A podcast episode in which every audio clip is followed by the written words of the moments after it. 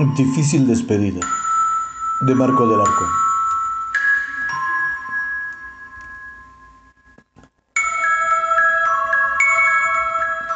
Esa tarde me encontraba plácidamente sentada en la sala de mi amiga Edith, cuando uno de sus muñecos de peluche me llamó mucho la atención. No sé qué era lo que tenía, algo era diferente, o tal vez algo era especial, no sabía qué pero me llamaba mucho la atención. Sin embargo, la tarde continuó siendo muy amena con ella. Cuando iba para la casa, recordé que días atrás, camino a la tienda que se encuentra como a tres cuadras, me encontré a Román del otro lado de la calle. Iba muy apresurado, por lo que solo me dijo adiós con la mano. Lo curioso es que él llevaba un muñeco de peluche muy parecido que también me llamó la atención pero no daba con aquello que me inquietaba. Pensando en ello, ni cuenta me di cuando llegué a mi casa, pues había algo en esos muñecos que no me dejaban pensar en nada más. Así que al llegar, cerré la puerta con llave, pues era de noche y la regla en mi familia es que el último que se encontrara en la sala aseguraba la puerta. Avisé que había regresado, me fui a mi recámara, Tomé mis cosas y me dispuse a terminar la tarea que tenía pendiente, ya que al siguiente día se tenía que enviar. Y es que esta pandemia que estamos sufriendo nos ha encerrado en casa por mucho tiempo. No hay posibilidades de salir. Los contagios están muy fuertes. Las noticias de fallecimientos están cada vez más cercanas a las familias, a los amigos, los conocidos. Por eso, mi mamá me deja salir solo para ir a la tienda y es cuando aprovecho para visitar a mi amiga. Después de terminar la tarea y enviarla, me puse a revisar mi face. De pronto me quedé helada. Una publicación había hecho que descubriera lo de los muñecos. Con razón llamaban tanto mi atención. Me quedé fría e inmediatamente la piel se me empezó a poner chinita. Estaba muy claro. Sentí mucha pena. Entendí muchas cosas al leer el artículo. Pues sucede que mis dos amigos habían sufrido recientemente la pena de haber perdido un familiar debido al fuerte virus con el que vivimos. En la casa de Edith había fallecido un tío que vivió con ellos durante muchos años. Lo recuerdo perfectamente. Y en la casa de Román había perdido a un primo que vivía en su casa. Lo querían mucho, como a un hermano, pero por la pandemia se había regresado a su pueblo. Desde allá estaba tomando las clases. Lo querían mucho, pero era muy fiestero. Dicen que nunca entendió hasta que se contagió y falleció muy pronto. Entonces, esa publicación me aclaró todas mis dudas, pues resulta que debido a la gran cantidad de contagios, hay personas que son hospitalizadas y que ya no vuelven a ver a sus parientes, pues si fallecen, el hospital tiene la obligación de cremar los cuerpos. Solo entregan las cenizas a los familiares los cuales sufren dos traumas. Uno, la pena de perder a uno de los suyos. Dos, el dolor de no poderse despedir. Por ello, una persona empezó a hacer muñecos de peluche elaborados con alguna prenda del fallecido, para que de esa manera las personas pudieran abrazar simbólicamente a su familiar y así darle el último adiós. La idea se me hizo muy buena, puesto que implicaba una terapia que les ayudaría a perder esa fuerte pérdida. Fue agradable saber que ellos habían encontrado una forma de despedirse de su familiar. Sin embargo, esto no termina aquí, pues sucede que en mis pasaditas a la casa de Edith seguía sintiendo algo con el muñeco. Era un osito muy bien hecho, bonito, pero yo seguía sintiendo algo raro. No obstante, los ratos que pasaba con mi amiga eran a menos, pero el muñeco tenía algo, y eso desafortunadamente lo tuve que comprobar yo mismo.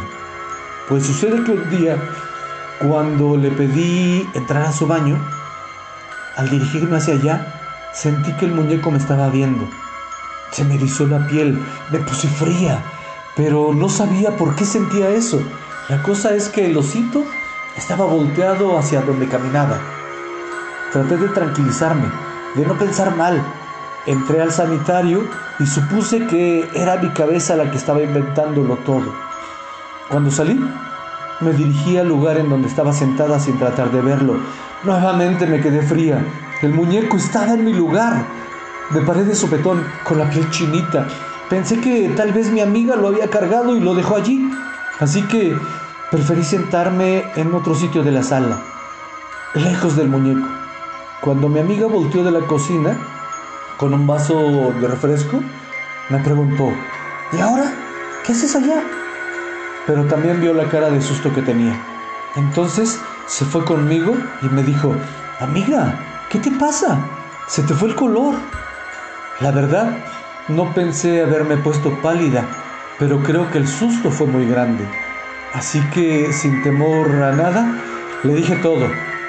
Pero, contrario a lo que pensaba, mi amiga me platicó que ya se había dado cuenta de eso. Que ella también había notado que el muñeco cambiaba de posición, pues cuando pasaba por donde lo habían colocado, estaba viendo hacia un lado, y cuando regresaba, estaba viendo para otro, como esperándolo. Además, había veces que no lo encontraban. Lo raro es que en esa casa ya no había niños pequeños que pudieran tomarlo para jugar. Le dije la verdad, amiga, tu muñeco me da miedo. Ella me abrazó, me dijo que no me asustara, que si algo pasaba, estaba seguro de que era el tío Juan, que no les haría nada, pero de todos modos, ya no quería estar allí. Me despedí y me fui a mi casa. Lo malo es que ahora sentía la presencia del muñeco. Llegué a casa, avisé y me metí a mi cuarto. La idea no se me quitaba de la cabeza. Ese muñeco se movía. Fue entonces cuando me llegó la idea de saber qué estaba sucediendo en la familia de Román. Pues también tenían un muñeco, pero ya no quise ir. Así que le mandé un mensajito a mi amigo para asegurar que estuviera en su casa y desocupado. Como me dijo que sí, inmediatamente le hice una videollamada. Román me contestó rápido, sonriente. Estaba sentado en su sala viendo televisión, con una sonrisa de oreja a oreja. Se me quedaba viendo sin decir nada, así que le dije, hola amigo. Y él soltó la carcajada. Entonces le pregunté, ¿por qué se reía? Me contestó que seguramente traía un chisme que no aguantaba por platicarle, que ya me conocía. Me disculpé con él, le dije que no era chisme, que más bien era consulta. Él se sorprendió, dijo, ¿consulta? ¿Ahora de qué se trata? Y como saben que soy muy directa, pues que se la suelto como iba.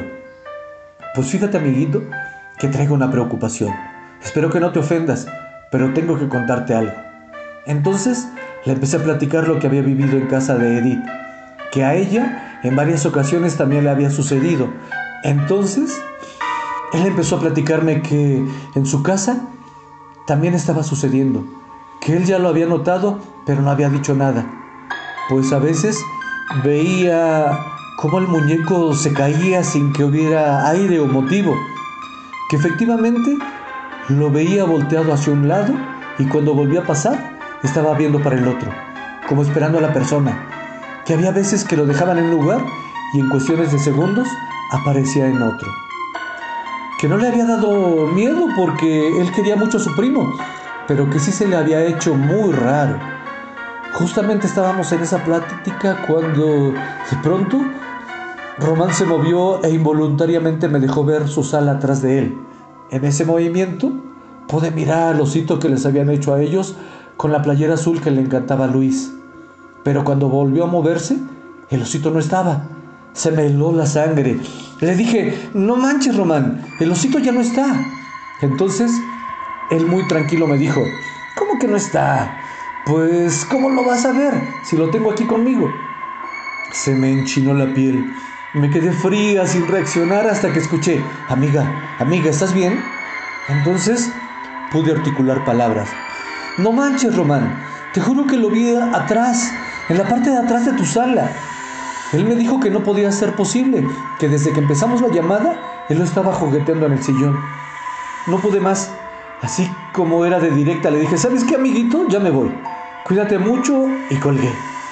La verdad, no soportaba el miedo de seguir viendo al osito. Era muy bonito, pero solo pensar qué era lo que lo movía o por qué me helaba la sangre. No podía dejar de pensar en esas cosas. No me concentraba en mi tarea, no tenía cabeza para nada. Estaba muy nerviosa. Así que, entre la maraña de ideas que traía, recordé que cierta vez alguien platicó que Toñita, una amiga de la prepa, hacía limpias y entendía de esas cosas. Así que, sin más tiempo que perder, la llamé. Esa Toñita me sorprendió desde el principio, puesto que justo al hacer la videollamada me contestó diciendo, claro que sí, claro que sí, esas cosas existen. Me dejó fría. ¿Cómo sabía lo que le iba a preguntar? Así que le dije que estaba muy nerviosa, que estaba siendo testigo de muchas cosas y que la verdad estaba muy asustada.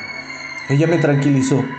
Me platicó que lo que sucedía era que, efectivamente, esas personas habían fallecido sin darse cuenta, ya que regularmente, por esa enfermedad, los entubaban y muchos ya no reaccionaban.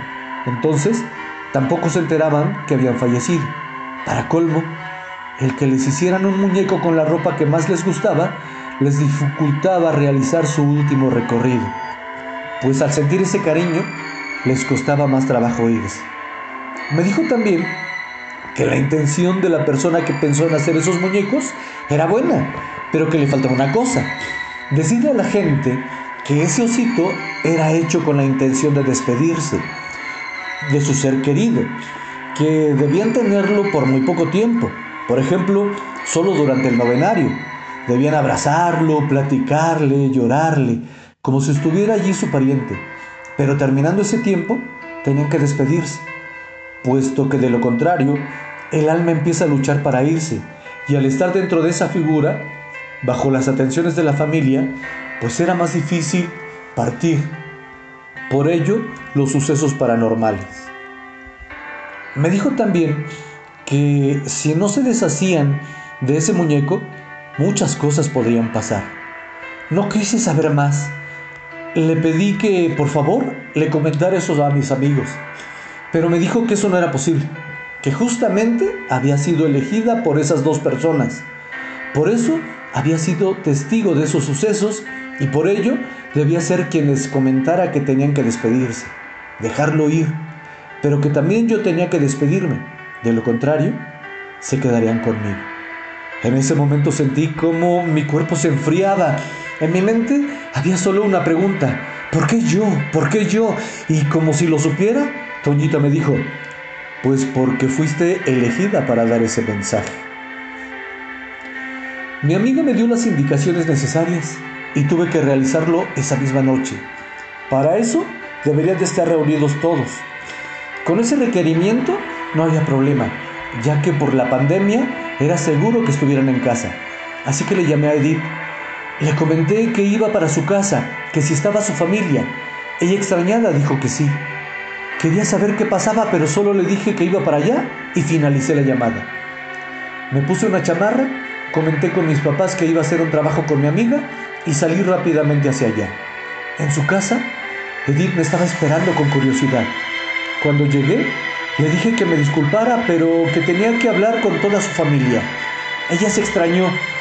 Me preguntó qué sucedía, pero le dije que tenía que estar con todos. Entonces fue por ellos a sus habitaciones y nos reunimos en la sala. De entrada les pedí una disculpa, misma que aceptaron por la amistad que tenía con Edith y con todos ellos. Comenté de lo que había sido testigo, al tiempo que fueron externando que efectivamente también había notado cosas raras con el osito, pero que no le pusieron tanta atención.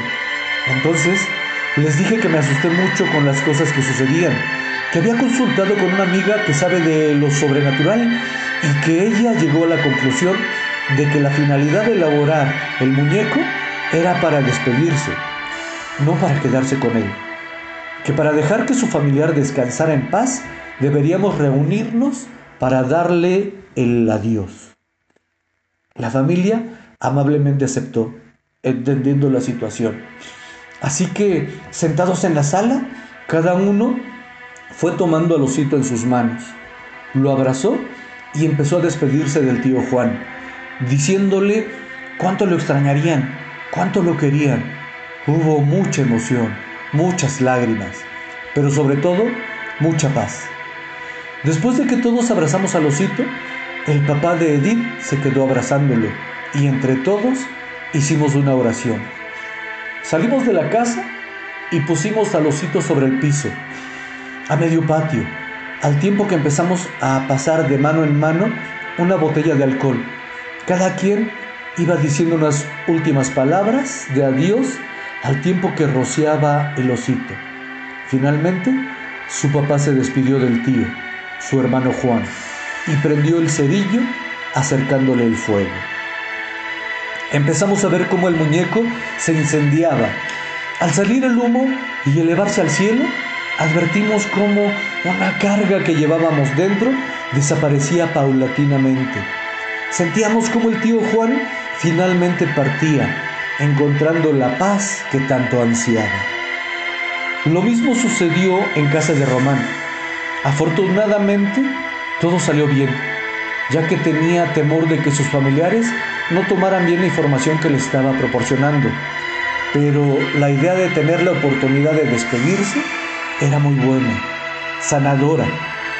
Pero más que eso, la posibilidad de dejar que su familiar descansara en paz.